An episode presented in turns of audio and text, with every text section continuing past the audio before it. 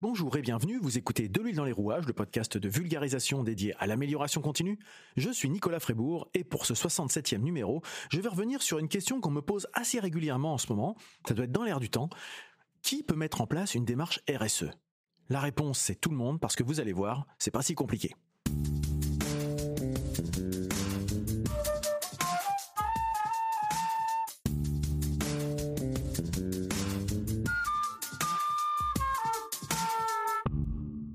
Alors la RSE, qu'est-ce que c'est finalement déjà pour commencer? Responsabilité sociétale des entreprises. On dit souvent sociale, mais c'est pas social, c'est sociétal.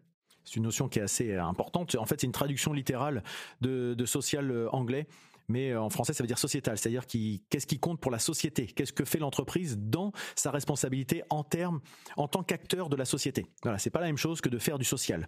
C'est une nuance sémantique, mais qui a toute son importance dans les objectifs qu'on veut mettre en application. Une fois ce préambule euh, établi, je vous invite à aller réécouter euh, les épisodes que j'avais fait euh, sur le développement durable et le Global Compact il y a, il y a de, cela quelques temps. ce sont les numéros 15 et 16 que j'avais réalisés. Pourquoi je vous renvoie à faire ces épisodes? Parce que finalement, la RSE, c'est ni plus ni moins que la mise en application des principes de développement durable au sein des entreprises. Alors c'est RSE ou RSO, puisque en fonction de si on est une entreprise ou une organisation, RSE entreprise, RSO organisation. Voilà, c'est ça qui fait qui fait la différence. Mais comment, en tant qu'acteur euh, économique, social, environnemental, on réalise des actions qui peuvent être euh, qui peuvent bénéficier au bien de tout le monde? En tout cas, ne pas nuire aux différentes parties intéressées, parties prenantes. Donc voilà, si je dois résumer un petit peu euh, cette cette approche de RSE. Donc là, pour, beaucoup de gens, c'est vrai qu'on me pose la question, notamment en général les, plus petites structures. Mais la RSE, c'est pas un truc qui est fait pour les gros groupes, pour les grosses boîtes, etc. Des gens qui ont des moyens et puis qui ont beaucoup d'impact finalement. Donc eux, c'est normal qu'ils travaillent sur la, limitation de leurs impacts. Eh ben oui et non parce qu'en fait on a tous, on est tous un petit maillon de la chaîne, on est tous un petit rouage finalement euh, d'une organisation assez globale et donc on a tous notre rôle à jouer euh, dans cette approche là. Alors pour certains, on y arrive euh, tout d'abord par la contrainte, c'est-à-dire que ça va être un, donneur d'ordre qui va nous dire, bah, nous, si vous voulez continuer d'être référencé chez nous, il faudra que vous mettiez en œuvre une démarche de, RSE. Euh, pour d'autres, c'est quelque chose qui est inné et puis on le fait peut-être sans s'en rendre compte, un peu comme Monsieur Jourdain. Mais en tout cas, euh, on peut le faire à, à n'importe quel niveau. Et il existe d'ailleurs un cadre pour les gens qui sont un petit peu un petit peu perdus, c'est l'ISO 26000 qui est relative à la, responsabilité sociétale des entreprises. Alors vous voyez, c'est une ISO 26000. Je sais pas si vous avez vu la nuance. D'habitude, je parle d'ISO 9001, ISO 14001, ISO 45001. Euh, quand il y a un petit 1 à la fin, ça veut dire qu'il y a des exigences qui peuvent amener à une certification. L'ISO 26000 n'est pas une norme certifiable. Vous n'aurez pas de certificat comme l'ISO 9001 par exemple. En revanche, il y a des labels qui peuvent valoriser les démarches encadrées par l'ISO 26001. je vais en citer quelques-uns, mais je, c'est pas du tout exhaustif. Hein. Il y a Bicorp, euh, vous allez engager RSE par l'AFNOR, vous allez avoir Ecovadis, vous allez avoir euh, l'organisation Lucie euh, qui, qui, labellise finalement des démarches d'entreprise. Mais c'est un petit peu différent. Alors encore une fois, ça va peut-être pas changer grand-chose pour vous, mais c'est c'est plus qu'on a quand on est dans des labels, on va avoir des niveaux. Finalement, quand vous êtes certifié, vous avez un certificat qui, acte le fait que vous êtes, euh, vous répondez aux exigences. Là, dans, la partie euh, ISO 26000, on va plutôt vous mettre un niveau de performance. C'est-à-dire que vous allez avoir des, différents types de médailles, des étoiles, etc. Et plus vous avez d'étoiles, plus vous êtes engagé dans ces démarches RSE. Voilà. Il y a toute une, graduation qui existe là où on va moins l'avoir, on va pas l'avoir d'ailleurs dans les démarches de certification. Et donc c'est des choses qu'on peut avoir euh, à titre même individuel, hein, euh, en fonction de nos, achats euh, ont un impact.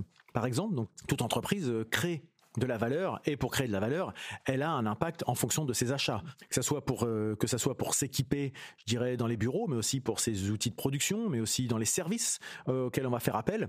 Et donc ça veut dire qu'on se pose la question selon les trois angles. Hein, je vais pas revenir complètement sur le développement durable, mais, je rappelle juste rapidement que le développement durable, c'est l'équilibre entre trois piliers économique, euh, social, sociétal et environnemental. Et pas uniquement l'environnement comme on le résume souvent.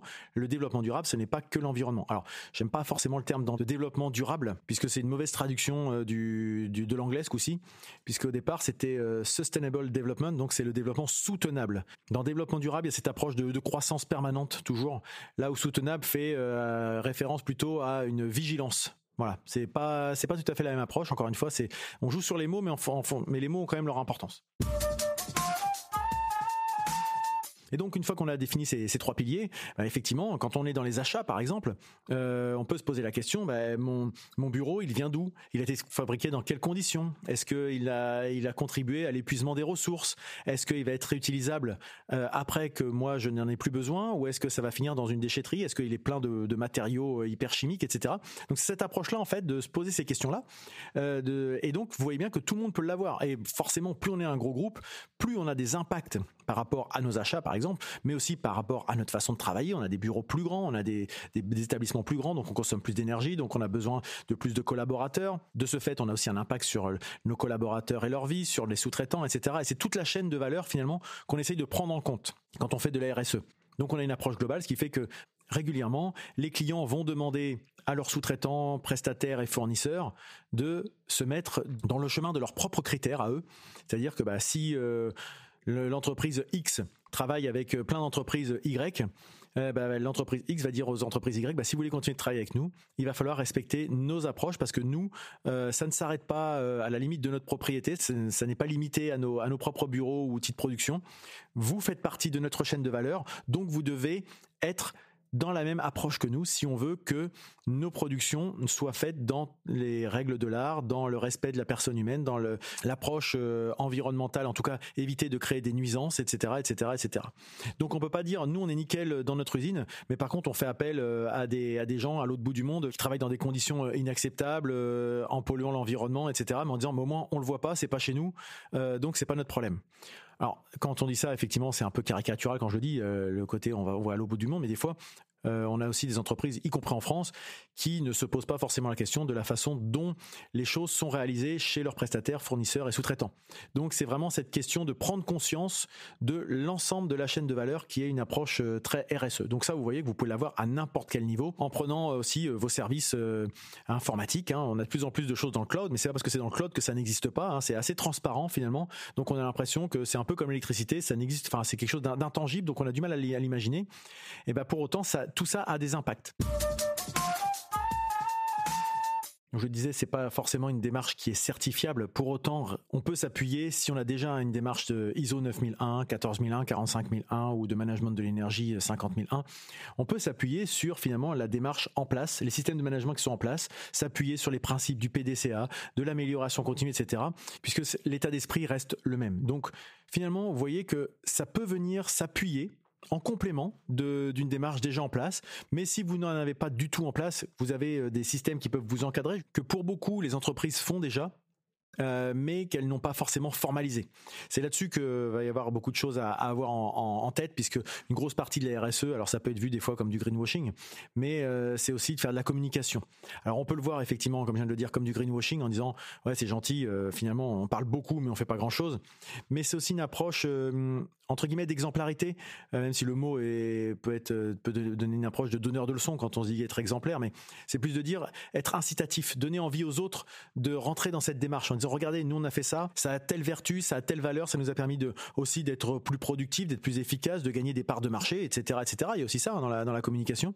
Et ben ça, ça peut être une approche qui peut être incitative pour donner envie à d'autres de venir, de faire tâche d'huile, même si la tâche d'huile c'est ça évoque plutôt une pollution que quelque chose de positif, mais voilà c'est plus l'image qui parle. Euh, de dire voilà, ça diffuse finalement euh, auprès de la société, auprès des, des différentes personnes avec qui on est en interaction, les différents acteurs. Et voilà. Alors c'est un épisode qui était un petit peu improvisé finalement, qui était plus euh, quelque chose d'une réaction, parce que depuis le début de l'année, euh, l'année 2023, hein, euh, j'ai eu beaucoup de, questions de cet ordre-là avec des entreprises qui sentent que l'approche RSE est de plus en plus importante. on me sollicite aussi pas mal pour des cours à ce sujet. Euh, donc je sens que des, écoles se, développent par rapport à ça, que l'état d'esprit change. C'était pas forcément le cas il y a 7-8 ans, je dirais. Je sais pas si le Covid est passé par là, si c'est euh, les différentes crises qu'on a connues. Euh, à l'époque, quand j'étais dans mon ancienne activité professionnelle salariée, la, la, RSE c'était un sujet qui était très, très fluctuant. Hein. C'était en dents de scie. Des fois on s'y intéressait, des fois on s'y intéressait plus, euh, y compris quand, quand on parlait avec son réseau. Euh, c'était euh, très très aléatoire finalement. du d'un semestre à l'autre, ça pouvait être le sujet du moment, comme ça pouvait être passé au second plan, voire au xème plan.